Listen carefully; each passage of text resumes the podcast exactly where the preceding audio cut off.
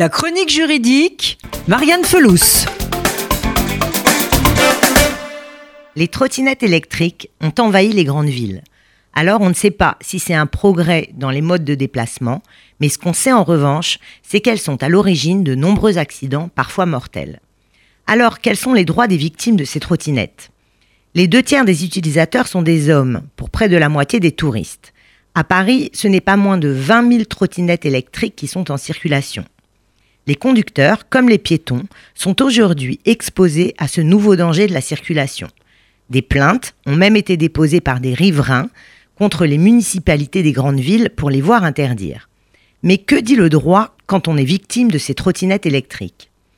Tout d'abord, les trottinettes sont considérées par la loi comme des voitures et donc les utilisateurs comme des conducteurs de véhicules à moteur et non des piétons. Ce point est nouveau, car pour les trottinettes non motorisées, les utilisateurs sont considérés comme des piétons. Le code de la route s'applique donc pleinement aux conducteurs de ces engins, avec à la clé la souscription d'une assurance de responsabilité civile et une amende de 3 750 euros dans le cas contraire.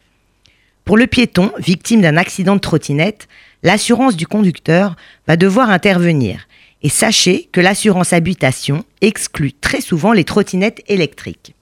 D'où l'importance de l'assurance.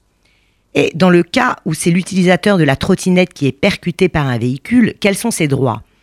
Ce sera dans ce cas une discussion entre l'assurance du responsable de l'accident et le fautif.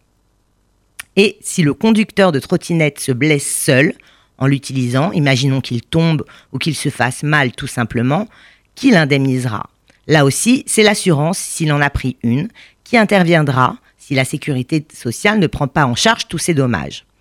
Mais pour les trottinettes en libre service dans les villes, faut-il aussi souscrire une assurance ou est-ce le concessionnaire qui assure les utilisateurs? La réponse est hélas non. Les utilisateurs ne sont pas assurés et peu le savent, car les conditions générales d'utilisation ne sont pas lues, alors qu'elles indiquent bien que le loueur se dégage de toute responsabilité en cas d'accident et donc de l'obligation d'être assuré, ce qui n'est pas vérifié par le loueur évidemment. Cela promet donc des procès houleux à venir.